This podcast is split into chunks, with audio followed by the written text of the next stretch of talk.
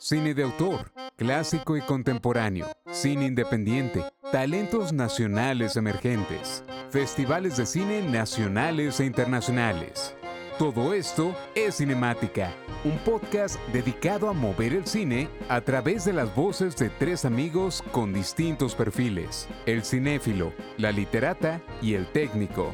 Acompaña a Aarón, Paloma y Rayel a descubrir y entender el cine desde tres perspectivas distintas. Cinemática, movemos el cine. Hola, ¿cómo están? Bienvenidos una vez más a su podcast de cine favorito, Cinemática donde movemos el cine. Y el día de hoy tenemos un programa bastante único y especial. Eh, primero porque por primera vez estamos reunidos los tres.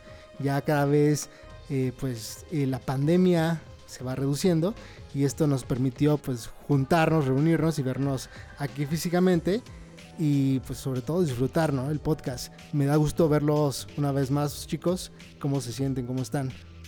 Hola Aaron, muchas gracias. Siempre es un gusto acompañarlos y más ahora en persona este, en este podcast tan bonito.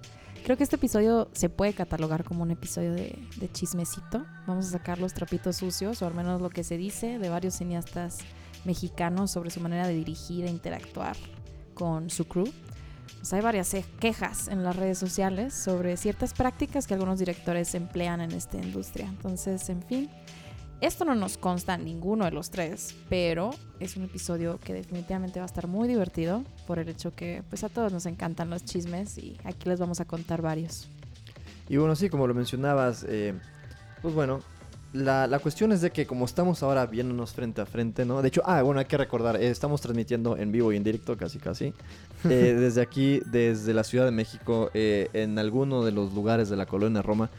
Eh, muy bonito día, eh, de hecho hay este, bastante, bastante nubosidad, como que linda lluvia. y, yo creo que se, da, ¿no? Se da el, clima, se presta para, se presta para hablar de esto, ¿no? Claro que sí. Pero bueno, sin más y más, vamos a, vamos a empezar con el, con el tema. Y, bueno, yo creo que aquí lo que, lo que mencionamos es de que se viene diciendo mucho de que cuando el cineasta mexicano va y triunfa en otros lugares, ya sea en Estados Unidos o en Europa, tanto festivales de cine como, eh, pues bueno, eh, eh, premiaciones. Y muchos cuando regresan a México regresan con, con, esta idea de, pues bueno, de, de, grandeza, ¿no? Y, muchas veces no creo que sea como que lo más conveniente, al menos para, para los equipos de trabajo, ¿no? Para, para la gente que, que trabaja aquí en México en, en el cine, ¿no? Se han escuchado por allí de, de, cosas, ¿no? De, bueno, ya se había escuchado de, de Alfonso Cuarón en Roma.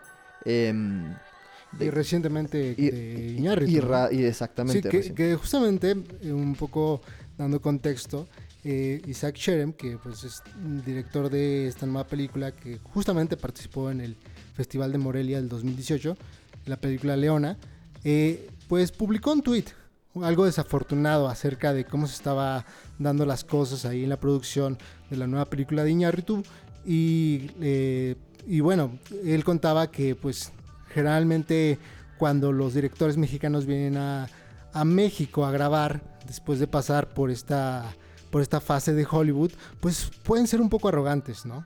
Y fue el caso de, de Iñárritu, que trató un poco mal a su equipo y bueno, también se dio las aires, como, como las fuerzas estas de, ser imponente con los demás, por solamente por el hecho de ser Iñárritu. Pero bueno, a ver, vamos a empezar. O sea, vamos a definir cómo, cómo que los trató mal. Los trató mal en el sentido en que, ya saben, esta idea del, del director brillante que... Em, pide que hagan las, tomas 20 mil veces y es un perfeccionista y por eso los trató mal o simplemente venía con estos aires de grandeza de Estados Unidos de que ya está en otro nivel y los trató como pues denigrándolos. Bueno, según lo que, lo, lo que cuenta Isaac Cherem, es que eh, denigró a varias personas, de hecho incluso al director de fotografía, tuvieron que reemplazarlo porque justamente se dio este aire de grandeza de que las tomas no estaban saliendo como él quería, ¿no? Entonces, justamente Isaac Sherem eh, pues critica a Iñárritu de cómo es que trata a estas personas, que no es algo profesional y sobre todo no hay humildad, ¿no?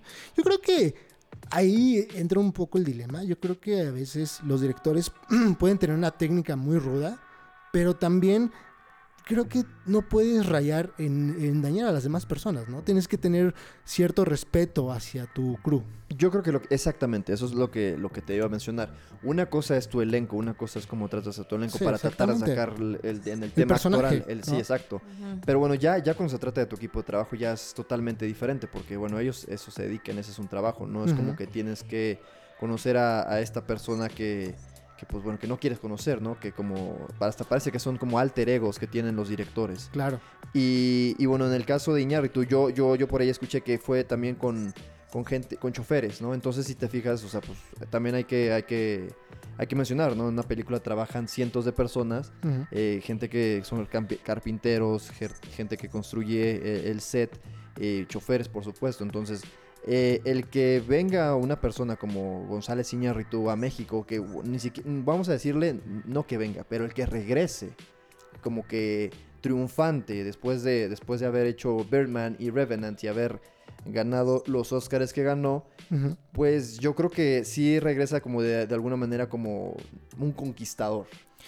Sí, bueno, es que es difícil. Yo creo que también aprovechan mucho lo que los otros directores extranjeros hacen aquí, que es como creen que México solamente por el hecho de ser México puedes abaratar todo, ¿no? Y que tra- tratar a las personas casi casi como esclavos. Y eso también, Totalmente. o sea, creo que se ve mal en un director. Al contrario, tú si eres mexicano, Y más en un director mexicano. exactamente, Exacto, si tú eres exacto. mexicano le das una oportunidad. Gringos, lo dices, que hagan los gringos son los gringos. Sí. ¿no? Exactamente, o sea, yo no voy a replicar el mismo sistema. Sí, o sea, tendremos O sea, el dilema No toda nos la vida. vayamos tan lejos, lo que le pagan a un extra aquí en México en comparación a Estados Unidos. O sea, ya te pagan de 300 a 500 dólares al día, cuando aquí te pagan 600, 500 pesos. Sí. Sí. Entonces, Y, no lo- y- y es- y hay que aclarar esto, ¿eh? no lo decimos nosotros. Hay tabuladores de IMCINE que son como que los recomendados de hasta cuando, por ejemplo, se aplica para Fidecine o bueno, se aplican a, a proyectos eh, que son eh, del 80% que son fundados. bueno, el fondeo es de, es de IMCINE Ujú. y los tabuladores precisamente son para eso, como que para que no te pases de lo que usualmente se le paga a las personas aquí en México. Y cada vez son más y más bajos esos tabuladores. Entonces, como lo mencionas, entonces para alguien como Alejandro González Iñárritu que viene a México, eh, debería de venir en, en- en, pues en otro tipo de actitud, porque Claro. si vienes, vamos, o sea, lo que se paga en Los Ángeles son, a veces son cantidades ridículas. Entonces, yo entiendo que una película mexicana nunca va a tener el presupuesto de una película de Hollywood, pero también, o sea, vamos, no hay que hacernos, no hay que hacernos de la vista gorda. Sabemos que Roma tuvo mucho, muchísimo fondeo de otras partes, no solamente fue Sobre todo en Netflix, ¿eh? Exactamente, entonces es, Sí. es mucho fondeo de otras de otras partes que, la- que sí hay que recalcar y hay que reconocer que le dio muchísimo trabajo a muchísimas personas aquí en México y que sí es, es, eh, son oportunidades también para que la gente pueda aprender y crecer.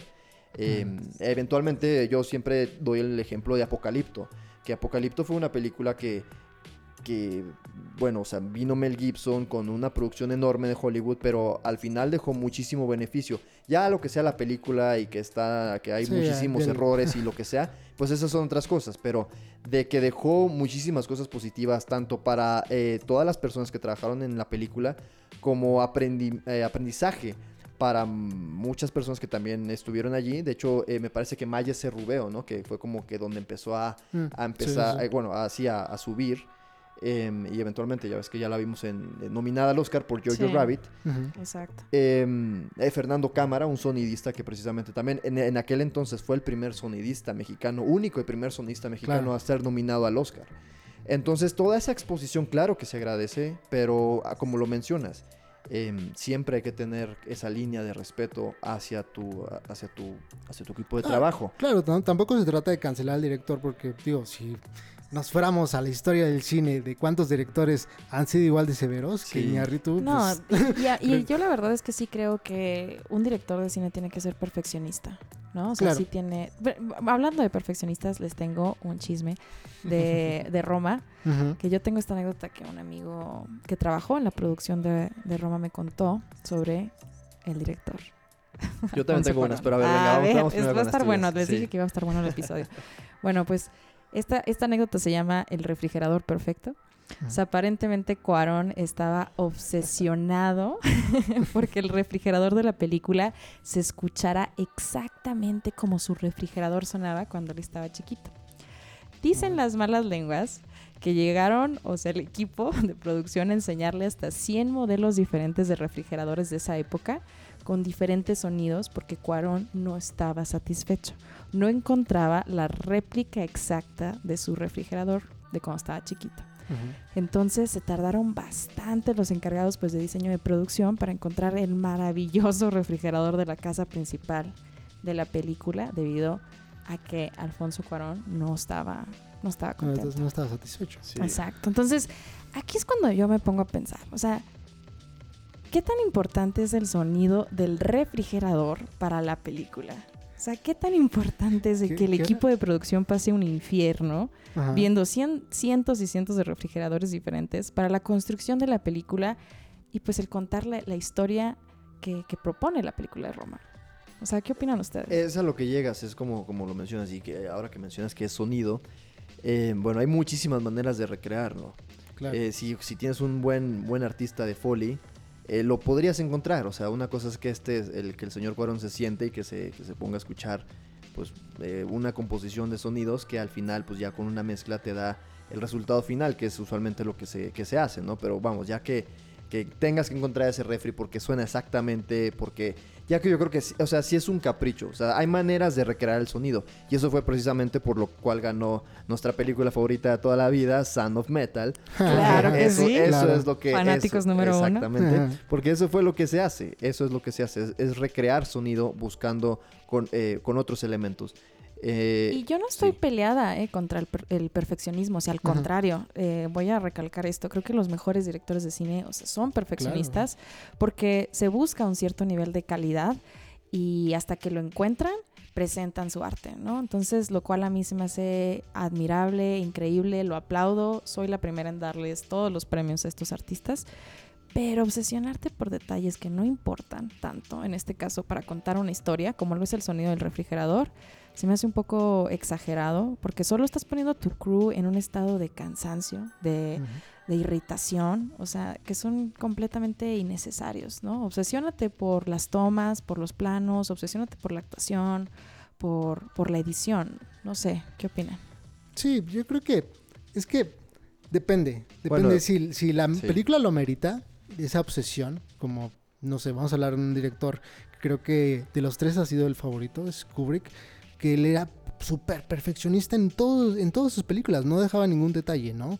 Incluso pues hasta causó el divorcio de Nicole Kidman y Tom Cruise, pero, Sí, pero bueno, o sea, creo que depende de, de- de si lo amerita o no la película. Pero como dices, si va a ser para el sonido de un refrigerador, que ni siquiera la audiencia lo percibe, entonces no tiene el menor, no tiene la menor importancia, ¿sabes? Es, es desgaste nada más a lo tonto. Totalmente de acuerdo. Desgaste para, emocional también para, para ti y para tu Y equipo, para, ¿no? para tu crew. ¿no? Totalmente. Porque no, dicen, este, la persona que trabajó ahí en la producción de Roma me dijo que todos estaban hartos. Al final Sí. estaban que ya no podían, mí- ya no querían trabajar A mí ahí. me dijo, eh, sí, bueno, eh, otra cosa, eh, me encantaría mencionar los nombres, eh, pero bueno, vamos a, sí, no, o sea, no se trata aquí de estar quemando gente, ¿no? Pero eh, eh, eh, sí, lamentablemente va a ser esta, este tipo de, de cuestión de, bueno, ¿cuál es la fuente? Pues la fuente va a ser de que, pues, este, son Siguen chismes. siendo chismes. Nosotros dijimos Ajá. que fueron chismes. Son claro. chismes, Eh, entonces no yo lo que sí les puedo decir es de que he hablado directamente con dos personas, eh, vamos, este, teniendo ahí una comida casual, que uno, solamente voy a decir que uno fue, act- uno era un actor Y el otro era una persona de la producción. Ya nos estás dando mucha Ya nomás información. dije eso, no, no, dije un actor y una persona de producción. ya no voy a decir más nombres ni nada, pero estoy, entonces... ya estoy pensando en los nombres. eh, puede, pero... Eh, y entonces de ahí yo tengo mis fuentes, ¿no? Eh, son directamente, son, son personas bastante conocidas, pero no, no voy a decir sus nombres. Pero sí, o sea, de, de ahí vienen las historias que también me contaron. Y hablando de divorcios que mencionabas de Nicole Kidman y, y Y Tom, Cruise, precisamente esta persona me dijo, fácil, yo conté cuatro divorcios relacionados directamente con la producción de Roma. No, no puede ser, no puede ser. ¿Por Y qué? se causó divorcios, así de mal se puso. Y era, y era, y cada vez que me decía, cerraba los ojos y decía, es que no pudo ser. O sea, de verdad, era, era así. Infierno. Era un infierno. Pero a ver, cuéntanos detalles. Eh, sí, bueno, exactamente. Eso es, es- era eso, ¿no? De, de- Era pues básicamente un régimen. ¿Qué? Em, Que de hecho, bueno, metiendo un poco más a Roma, la producción, sí. Yo creo que el, el caso más sonado también de Roma fue el, el de la fotografía de, de, de Galo Olivares. Olivares, sí. Ah, que si claro, Galo Olivares sí. conformó parte de la fotografía o no, porque hubo ciertos rumores, sí fue, ¿no? no, no, no, yo, bueno, yo lo que, sí, son rumores, pero entre, yo hace, hace poco estuve en un documental con un cinefotógrafo español que precisamente también estuvo en la Ciudad de México, trabajando un rato en la Ciudad de México, entonces está bastante conectado, pues entre fo- cinefotógrafos se hablan bastante. Eh, y me mencionaba, o sea, que entre ellos platicaban de que había sido como que era la patada, y no, no son mis palabras, pero la patada, ya sabes, ¿no? La patada en las bolas más grande que le habían dado a una persona, como que se había dado en esta industria lo que le había hecho a Galo Olivares. Claro. Que precisamente, esa dice, y, y me lo recalcó así como de, oye, el que se pare allá arriba a recibir el Oscar de Mejor Cinematografía cuando a Galo Olivares le das una, un crédito de, eh, así como que... De asistente, de co- codirector. incluso. Codirector. No, no, de hecho ni siquiera fue codirector. De hecho, justamente ese es el rumor, que, que Galo Olivares en la hoja de producción del llamado, Galo Olivares estaba como, copro- como codirector de fotografía de Roma. Y ese es el mérito que le quitó Alfonso Cuarón. Eh, según un portal compañero de nosotros, no voy a mencionar el portal Sí, porque fue- ¿eh? Sí. pero sí, este, lo, lo mencionaron y justamente en, en ese llamado estaba el nombre de Galo Olivares como codirector de fotografía. Y es por eso que no se le agradeció, no se le dio un agradecimiento total a Galo Olivares. Y otro, otro, otro rumor que pasó era que justamente Galo Olivares hizo toda la fotografía de Roma. Sí. Cuando pues... Incluso si tú ves el, el- el detrás de escenas de, de Roma que sigue ahí en Netflix, Ajá. sabes a Galo Olivares en todos lados. O sea, Galo Olivares está en cada encuadre de, bueno, al menos en lo que se deja ver. El detrás de escenas, ahí está Galo Olivares. Claro. ¿Y por qué entonces Alfonso Cuarón toma esta decisión de no mencionarlo? Yo creo que también todo tiene mucho que ver con la otra película que también hizo su compadre con. Birdman, ¿no? Que todo es ego. Al último Claro, yo claro. creo que yo creo que es un ego así tan Y voy a... inconmensurable que Ajá. Tan inflado, Sí. ¿no? Sí, o sea, de ambos. Claro, y yo creo que también porque Galo Oliveras no es un director de fotografía, digamos, o sea, bueno, es reciente, ¿no? Va, va empezando, pero bueno, también... No, pero Galo Olivares eh, ya tiene trabajo de por vida, eso te lo puedo asegurar. Sí, sí, sí. La gente, como lo mencionaba, la gente que sabe, que está en la cinematografía, la gente que son directores de fotografía, ellos saben exactamente qué fue lo que pasó, o sea, no se tiene que explicar de más. De hecho, Galo Olivares ya tiene, ya tiene varios títulos eh, eh, por venir en, en Hollywood directamente. Ya ni siquiera, Claro. yo a mí no me sorprendería que ya ni siquiera estuviera en México en estos momentos. No, no, de hecho, su última película que fue Gretel y Hansel, Sí, claro. una película de terror, una adaptación de un libro de, de los hermanos Grimm, Así es. Muy buena fotografía, por cierto. Creo que eso le da mucho mérito y, y ahí es cuando ves que realmente Galo Olivares tuvo que ver con la fotografía de Roma, no, no propiamente Cuarón. Digo, Cuarón puede tener a lo mejor en el, pues claro, tiene el mérito también de la dirección y todo esto, Ta- pero sí. siento que también la fotografía fue de Galo Olivares. Es que sabes que también eh, hay que recordar que, em, bueno, Alfonso Cuarón tiene Oscar por eh, mejor pel- Edición. mejor edición, Ajá. mejor, eh, pues bueno, mejor, eh, no, no sé si en guion se lo dieron en, Eh, no recuerdo, creo no que recuerdo que no. Sí, no creo que no. Pero bueno, o sea, tiene varios guiones, o sea, Oscars no solamente por, por dirigir, o sea, Claro, claro. entonces ahora tiene de cinematografía, tiene uno de edición, eh, pues bueno, eh, tiene el- el los de director, pero... Entonces yo creo que también ya va siendo como, vamos a abrir hasta dónde nos dejan, ¿no? Ya no más falta que también haga sonido, entonces sí, o sea, Y, y se lleva el crédito él. Pero- y también se lleva el crédito él, ¿no? Imagínate, y yo, bueno, yo sí he conocido gente que es más o menos por allí, ¿no? O sea, pues en todos lados, pero, Sí. eh, ah, bueno, hablando de otros directores, porque ya a veces hasta parecemos de que nomás estamos obsesionados, ¿no? Con, los- Con, con- con con- conciertos, con los- pero no, no. con sí. Con Sí, los tres no. amigos, ¿no? Tenemos para Exactamente. todos, para nada. tenemos para todos. Eh, bueno, a mí me gustaría hablar de, pues, de- de Arturo Ripstein, Sí. que, que también, ¿no? Es, de estos, eh, pues, no quiero decir dinosaurios, pero sí, Pues Con pilares. unas pilares. prácticas prácticas bastante, bastante cuestionables. cuestionables, sí, esa es la palabra. pero tú, Arca, eres el que, el que sabes más de, de Arturo Ripstein, ¿no? Que, que también has escuchado Sí, más. Yo, sí, yo- bueno. yo también tengo mis historias. Ajá. eh, Lo, lo que, lo que más se habla de, de Arturo Ripstein es que Arturo Ripstein es una persona que, bueno, primero algo que quizás es que es como cosas que no sabían de Arturo Ripstein, pero es un obsesionado con las armas de fuego. Creo que Sí. tiene una colección de armas de Yo fuego. por ahí va así. De hecho, creo que a, su hijo, Gabriel, mal. Ga- Gabriel Ripstein, le regaló su primera pistola cuando tenía 10 años. Imagínate que te den tu primera pistola a 10 años. ¿Qué haces con una pistola? Bueno, yo creo que se equivocó. Casa de locos. Bueno, es que tal vez se equivocó de país, ¿no? Yo creo que eso suena más como una, una onda que pasaría ya en Texas, ¿no? Exactamente, claro. Que ir a Sí, sí, matar sí. conejos o algo por Sí, el estilo. Pero lo que he escuchado es que Ar- Arturo Ripstein también tiene un carácter muy fuerte, que en, en justamente las producciones, no recuerdo en cuál si es el Castillo de la Pureza, la verdad es que este es más chisme que, que- que corroborar, ustedes pueden buscar la noticia, pero que en, en el, en el Castillo de la Pureza creo que le sacó la pistola a Claudio Brook. Sí. Sí. Y, fue como para asustarlo y para tenerlo en un modo, digamos, digo, eh, entrar en papel, que es lo que decíamos. No sabemos si al final eso es algo ético o no. Creo que depende del, del, del modo del director. Son, son medidas extremas, ¿no? Sí, Para conseguir algo. Creo que ahí, mira, eh, depende de gustos y depende de cada quien. Yo a veces hasta lo, lo puedo perdonar si consigue una super actuación y la película está Claro, increíble. Cheryl Duvall en- sí, pero imagínate The que te pongan una pistola, no. O sea, no, creo Y, y la misma pistola, eh, es el- yo, yo sé que por ahí este, falta, había una falla de pago por ahí para, para una persona de, de producción. Igual, ¿no? Como que de esas veces que ya, ya, ya se harta la persona, fue directamente con, con Ripstein y le dijo, oye, necesito que me pagues.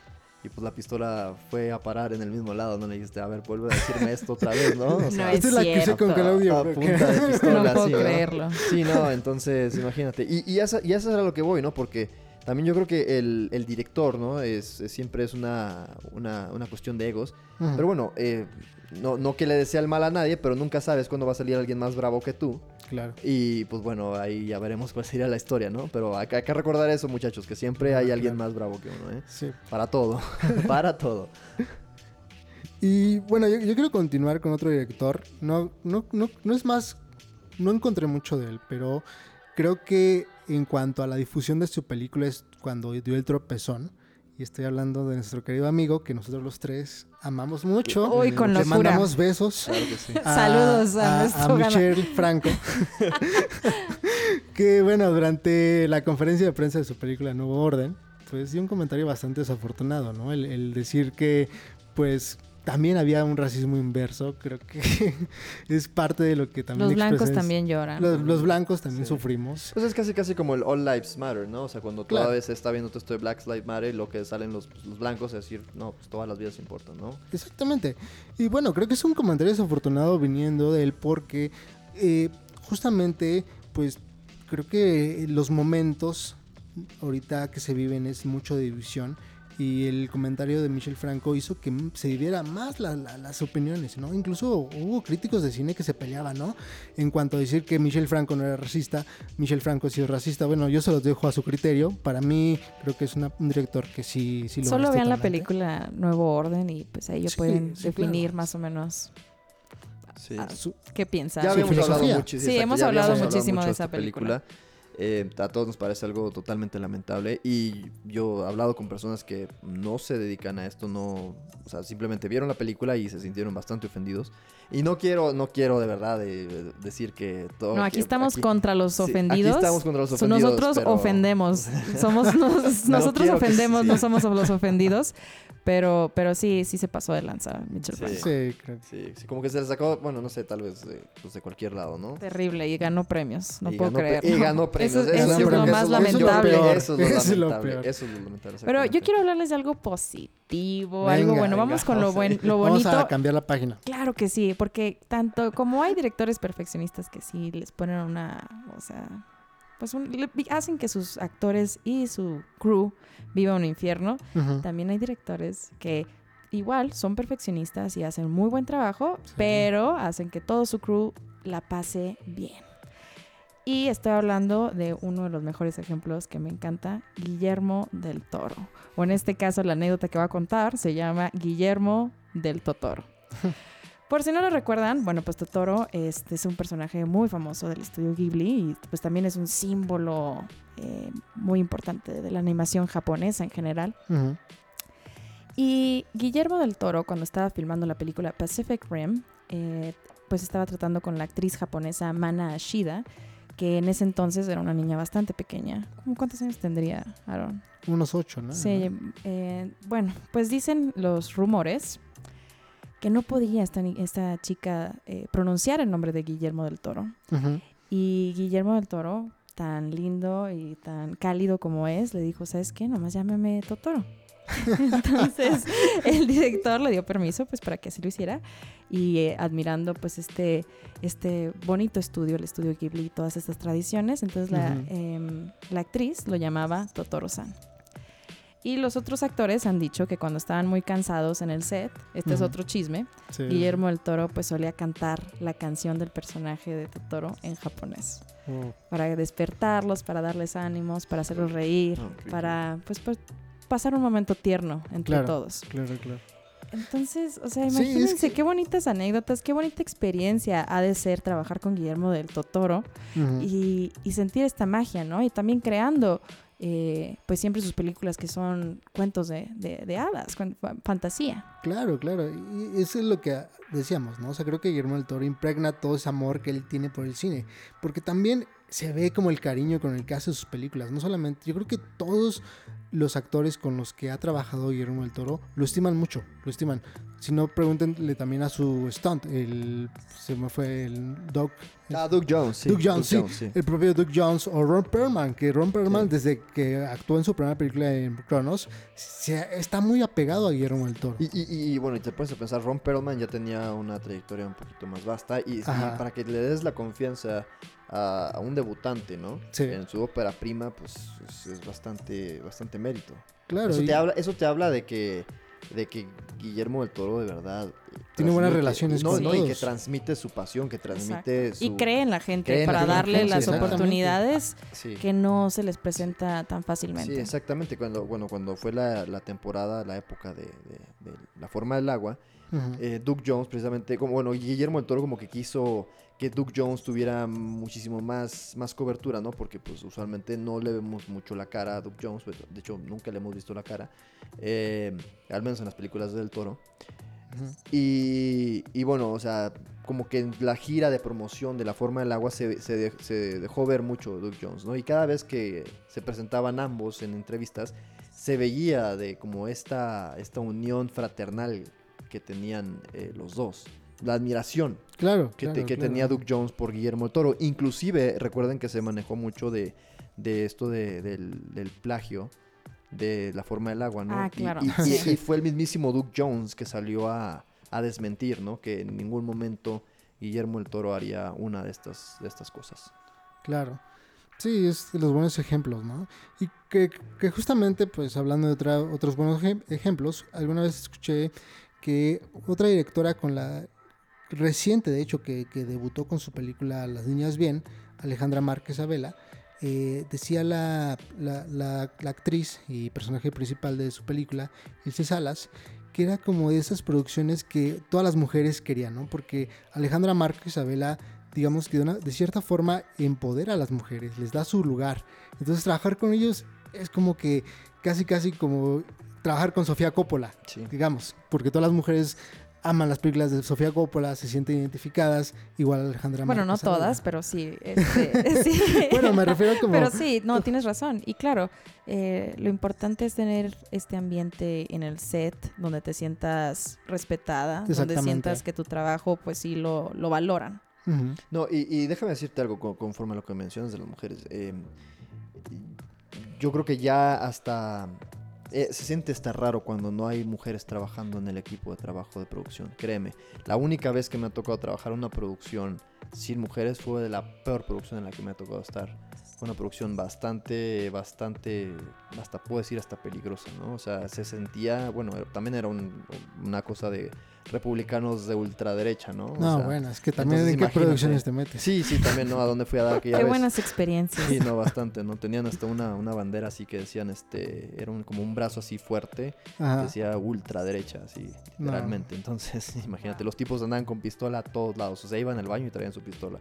Iban a comer papitas y traían su pistola, o sea, Sí, era bastante bueno. A lo que voy es de que sí, o sea, como mencionas, o sea, la mujer ya tiene, ya tiene que tener ese papel, Ese espacio. ese espacio, sí o sí. o Y, sea, y no por cuota, ¿eh? Vamos a aclarar no, eso. para porque nada, exacto. también nada, como para les nada. llamamos nosotros los, los, los que ofendemos, este, no, no estamos buscando que, que se aprecie el trabajo de una mujer simplemente por el hecho de que sea mujer, Ajá. sino porque en realidad es buena en Sí, lo que lo hace, ¿no?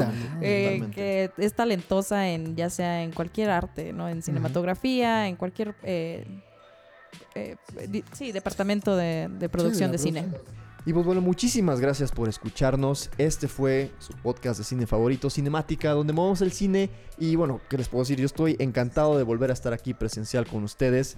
Eh, muchísimo más fluido todo, ¿eh? Creo que sí. Sí. Sí, esto nos estoy muy contenta. Eh, estoy muy contenta de, poder ver a, a mis dos grandes amigos y pues poder estar con ustedes, chicos, aquí en este su podcast de cine favorito. La, la- la próxima vez, yo creo que si quieren, podemos estar tomando café. Esta vez, este, lo único que podemos ofrecerles es, es agua.